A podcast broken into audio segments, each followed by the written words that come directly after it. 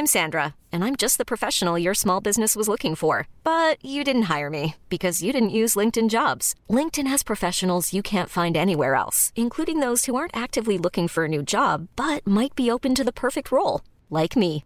In a given month, over 70% of LinkedIn users don't visit other leading job sites. So if you're not looking on LinkedIn, you'll miss out on great candidates like Sandra. Start hiring professionals like a professional. Post your free job on linkedin.com/achieve today. Entrevista. Vamos a platicar ahora con el ingeniero Eduardo Ramírez Leal, presidente de la Cámara Mexicana de la Industria de la Construcción. ¿Qué tal, Eduardo? Muy buenos días.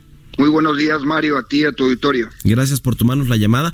Pues eh, a propósito de este dato que conocimos el fin de semana del empleo eh, para 2019, un dato pues bastante malo. Eh, ustedes también presentaron la semana pasada un estimado de cómo vienen los datos ya para el sector eh, de eh, la industria de la construcción, que ustedes estiman que cayó 6.9% con respecto al año anterior. Esta sería la, la, segunda caída más pronunciada desde el 2001, cuando se redujo 7.7%. Y bueno, hablan también de la pérdida de 152 mil empleos. Cuéntanos un poco de este, eh, pues estos estimados que tienen ustedes ahí en la CEMIC. Sí, gracias Mario. Bueno, pues eh, estuvimos nosotros mencionando todo el año eh, la lentitud con la que se ejercían los recursos públicos, que es uno de los factores para que nuestra industria eh, se, ve, se vio tan, tan eh, deprimida en cuanto a crecimiento.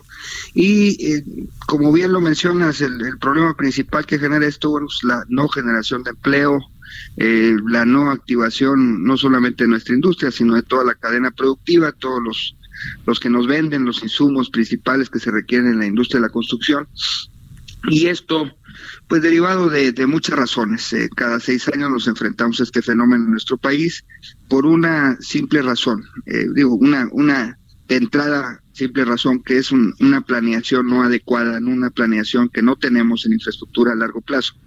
Siempre estamos sujetos a, eh, bueno, pues a los compromisos que se generan eh, los, diferentes eh, partidos políticos en, en el tema esta de las elecciones. Y no es que estemos en contra de los grandes proyectos que ha anunciado el gobierno, simplemente que por no tener planeación, pues bueno, se pasan muchos meses para hacer todo esto de los proyectos ejecutivos, de la planeación que se requiere en una obra cuando se va a construir adecuadamente. Y el tema del empleo, que bueno, sabemos que la industria de la construcción es un termómetro de cómo va la economía mexicana, de los empleos que se están generando ustedes, eh, pues se tenían este estimado de eh, 152 mil plazas, ¿no? Que se habrían eh, perdido en el año pasado a propósito de que no hay, eh, hubo tanta actividad, quizá empresas tuvieron que cerrar por eh, pues enfrentarse a este asunto de eh, que no se eh, pues ejecutaron o ejercieron los recursos del gobierno para estos proyectos de infraestructura. ¿Qué, qué esperar para este 2020 en materia eh, de empleo? Obviamente tiene que ver con la reactivación del sector, pero ustedes ven que eh, será un mejor 2020 o que al menos eh, llegarán a quedarse tablas y no tener otro año de caídas en este en esta actividad tan importante para el país sí tenemos esperanzas de que esto mejore mucho. Bueno, pues primero la curva de aprendizaje de todos los, eh, los involucrados en las diferentes secretarías que ejercen recursos públicos para infraestructura.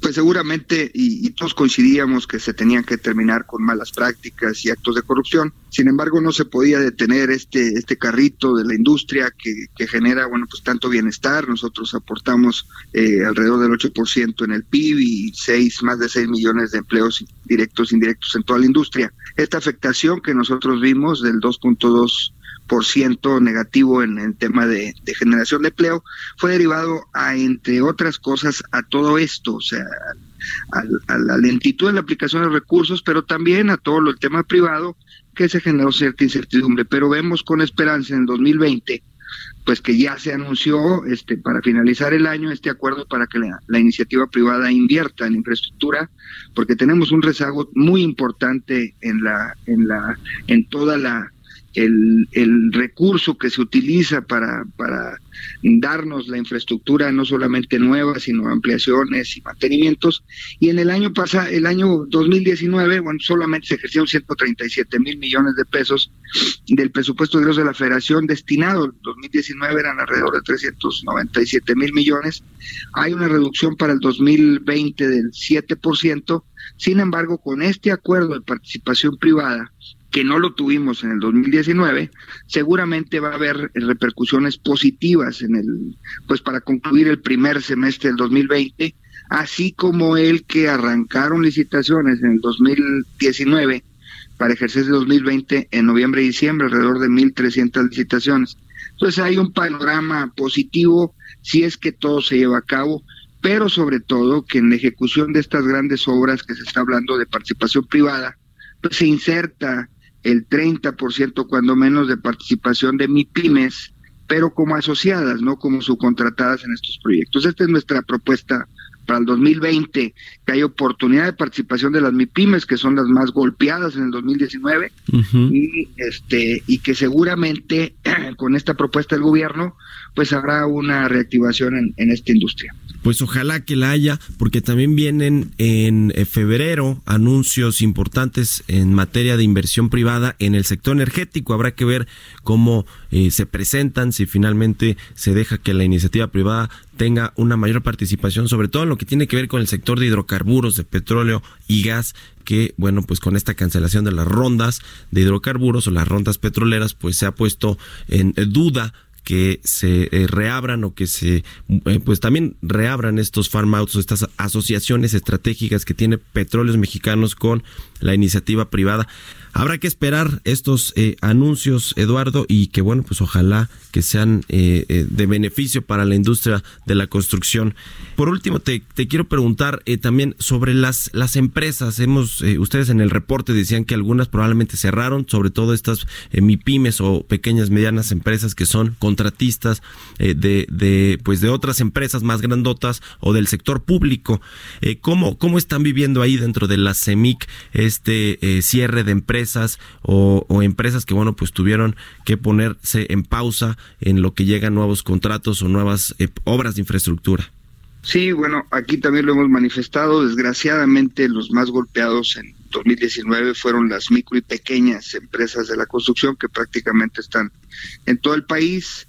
La mayor parte de ellas dirigidas por ingenieros y arquitectos mexicanos que tienen poquitos trabajadores.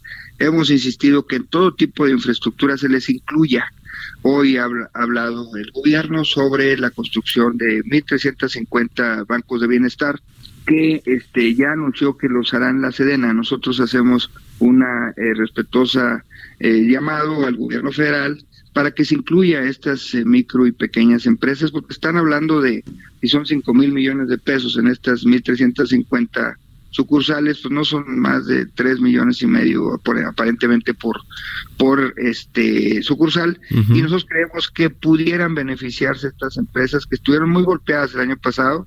No tenemos el dato exactamente de cuántas ya no eh, se registraron nuevamente como constructoras para este año pero sí había un una afectación muy fuerte porque, bueno, pues hubo menos recursos públicos federales y también estatales y municipales. Así que esperamos que el gobierno, dentro de las políticas públicas para aplicar para este año, pues le dé oportunidad a estas MIPIMES que representan el 96% de nuestra industria y que se parece mucho a los otros sectores económicos del país. Ahí es donde se genera la mayor parte del empleo y hay que fortalecerlas y así ha sido el, el discurso del presidente de la República, donde se señala que pues debe haber una derrama económica eh, en todo el país y creemos que tiene que ser a, partir de las MIPIMES.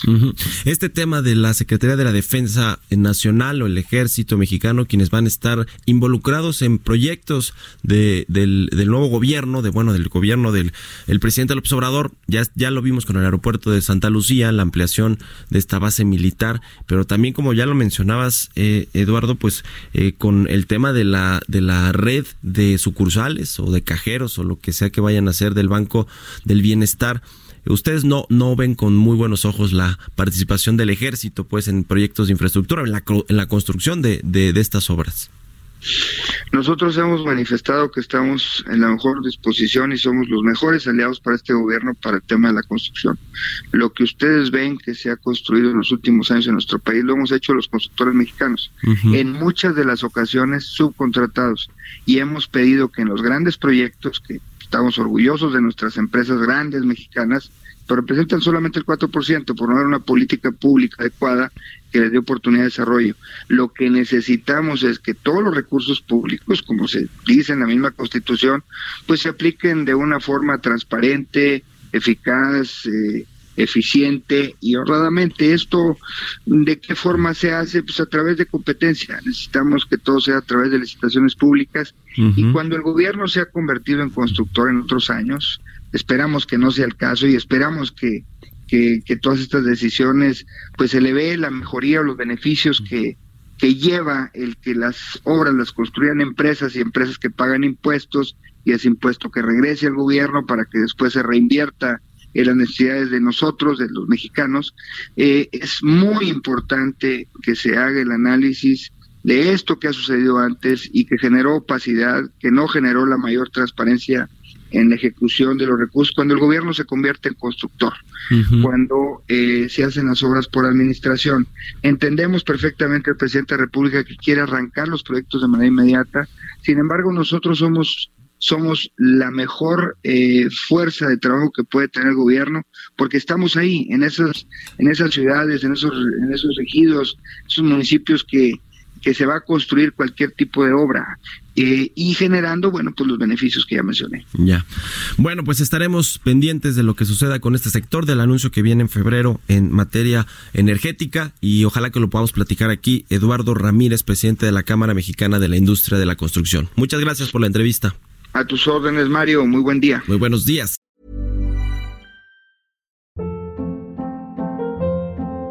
Hold up. What was that? Boring. No flavor. That was as bad as those leftovers you ate all week. Kiki Palmer here, and it's time to say hello to something fresh and guilt-free. Hello Fresh. Jazz up dinner with pecan-crusted chicken or garlic butter shrimp scampi. Now that's music to my mouth. Hello Fresh. Let's get this dinner party started. Discover all the delicious possibilities at hellofresh.com.